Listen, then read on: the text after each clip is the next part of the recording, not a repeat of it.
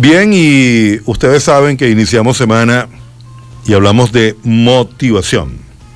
Y para hablar de motivación, en mi concepto como productor general del café, nadie mejor que Rosalía Mendoza. Ella está los lunes, entre otras cosas porque arrancamos semana. Y también porque, caramba, pobre lunes Rosalía, pero es antipatiquísimo para para mucha gente. La gente dice, oh, viernes, que te quiero viernes o jueves, pero el lunes. Pobrecito el lunes, por eso tenemos a Rosalía Mendoza y ya van a ver por qué ella le da otro color a este día. Bienvenida, Rosalía. Gracias, Luis Alberto, y saludos a toda la audiencia. Y bueno, yo siempre eh, celebro cada día y bienvenido, Luis. yo lo sé, y ahora lo estás haciendo hasta públicamente en tu cuenta, la cuenta de Rosalía en Instagram, arroba Rosalía Mendoza A. Ella le da la bienvenida a cada día, día por día, no deja ninguno por fuera. O sea que el lunes no está en la lista negra contigo. No, ningún día. Ahora, Rosalía. celebro cada día. Ahora, ¿por qué habrá vamos a hablar aquí como amigos que tú y yo somos. De verdad que hay gente pesada y antipática. ¿Eso por qué, amiga? Bueno, eh, resulta que te voy a hablar primero desde la parte eh, académica. Sí.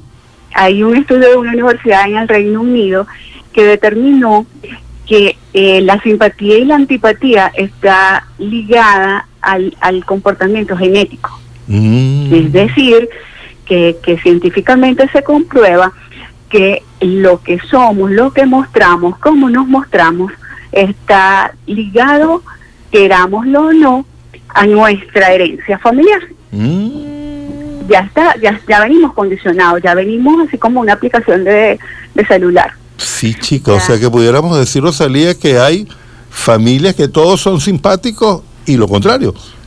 También. También. Incluso hay familias donde todos son simpáticos y ahí también hay antipáticos. Es decir, en todas las familias hay de todo. Sí, sí, es correcto. En todas las familias hay de todo y además la antipatía no es permanente. Podemos tener momentos antipáticos. Todos. Todos. Lo hemos vivido y, al que esté libre de antipatía que tire la primera piedra.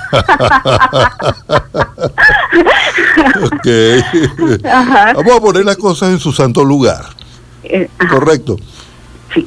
todos podemos caer en algún momento en eso de caerle pesado, de ser antipático, pero mira, eh, yo he visto, yo he visto, yo no sé, tú me corregirás, pero es como, es como, la, la, antipatía es como más femenina, es más, eh, eh, ¿aparece más en la mujer o me equivoco o es a partes iguales? No, ya eso, eso forma parte de los prejuicios. Lamentablemente nosotras como género hemos padecido mayor cantidad de prejuicios que, ustedes los hombres. Y quizá es más evidente en las mujeres porque las mujeres somos más expresivas. Sí, chicas. Sí, sí, sí. Gestualmente. En cambio los hombres como que su, su masculinidad quizá les da este, una capacidad de relajar quizá los músculos faciales y quizá no son tan este, evidentes. Sí, porque a una mujer realmente le cuesta mucho disimular cuando a alguien le cae pesada. Exacto, y a veces exagera, Y, y, pareciera que los de, en su mente piensa que los demás no se dan cuenta. Sí. Ajá. Y resulta que nosotros hablamos no solamente con la boca, hablamos con nuestro cuerpo. Y nuestro cuerpo es el principal indicador de la antipatía. Porque incluso los, las personas antipáticas en momentos agradables son antipáticos este, o tienen comportamientos antipáticos, dan la espalda, no se, no se ríen de los chistes, este, ponen... Este, Pero ya va, ya va con los chistes. Mira, yo tengo frente a mí un contador de chistes muy malos. Solamente él y Manova entienden sus chistes. malos. ¿Verdad? malos los chistes.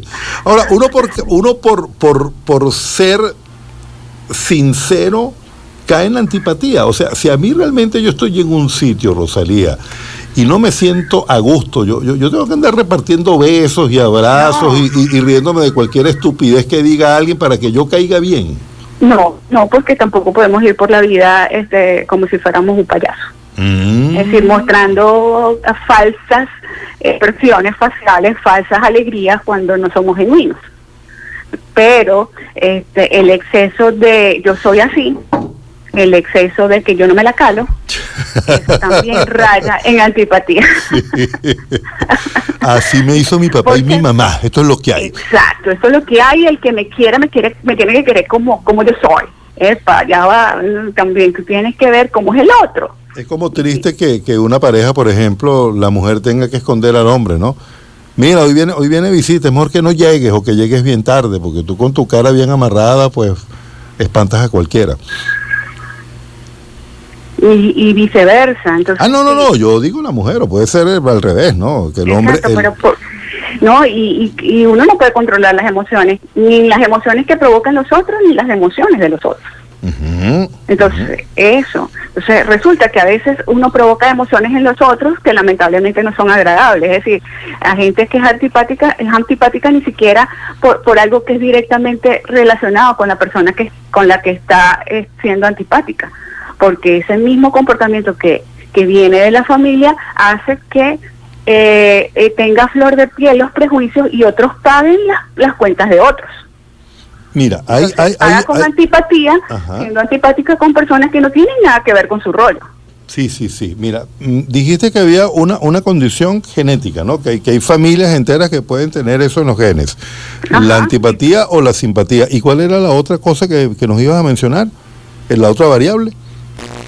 Bueno, eso, que el comportamiento, las, las mismas reacciones, el, mismo camino de vida que nosotros hemos tenido, ah, nos, nos marca nos marca el comportamiento antipático. Hay gente que es antipática como mecanismo de defensa. Ah, bueno, mira tú. Ajá. Se van por la vida con la coraza de la antipatía para hacerse sentir, para hacerse mirar. Y resulta que, que, cuando tú miras más allá de, de, esa coraza, eh, encuentras una persona que, que, que, que no es lo que no es lo que aparenta, pero tampoco sabe lo que es. Y está luchando entre sostener la apariencia mm, de, eh, de antipático para, para que no lo conozcan, para que no este, se acerquen, para que no penetren su, su verdadera condición humana, este, para no mostrarse.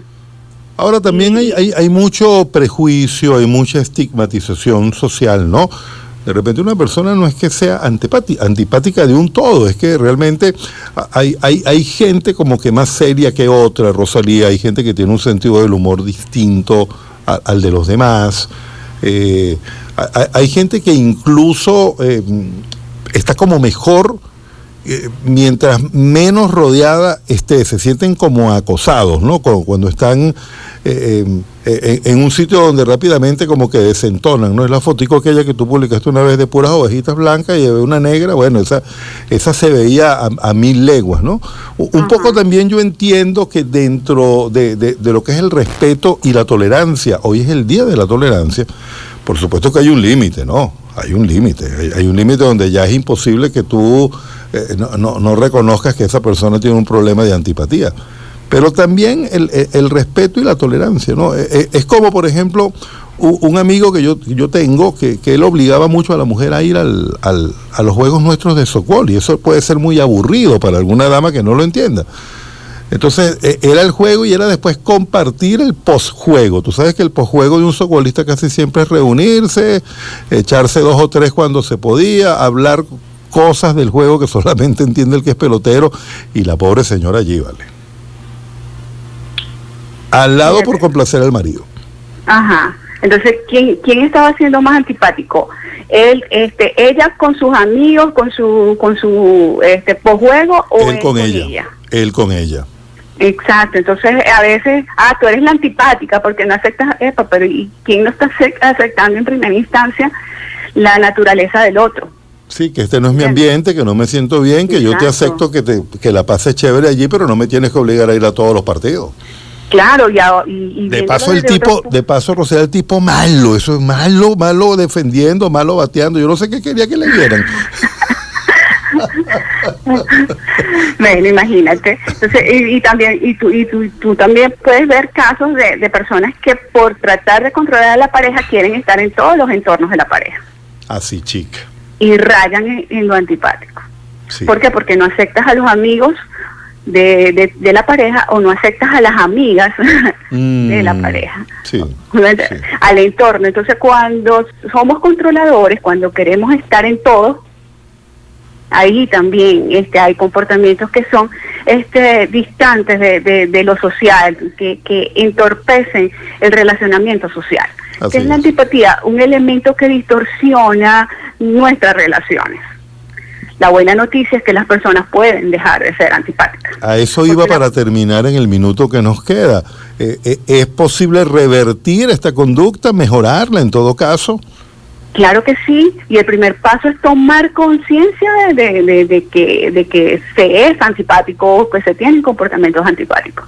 No somos perfectos, pero somos perfectibles, es decir, podemos mejorar en el tiempo, pero la, la, mejor, el, mayor avance lo tenemos cuando la persona decide cambiar y cuando decide comprender qué lo llevó a ser antipático, porque si, si, si comprende que es algo que viene en su historia, que viene con, con él, y que a, los trancazos tuvo que aprender a convivir y que para convivir y para coexistir tuvo que convertirse en uno más, es decir, un antipático más.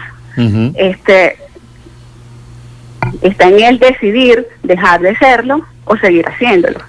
Si, decide, si decide dejar de hacerlo, avanza y avanza a, un estadio superior del cual nosotros hablamos la semana pasada, que es la empatía, que puede empezar a construir puentes de comunicación y puentes de conexión que los pueden llevar a trascender dinámicas individuales y profesionales, porque un antipático va a tener problemas profesionales. Sí.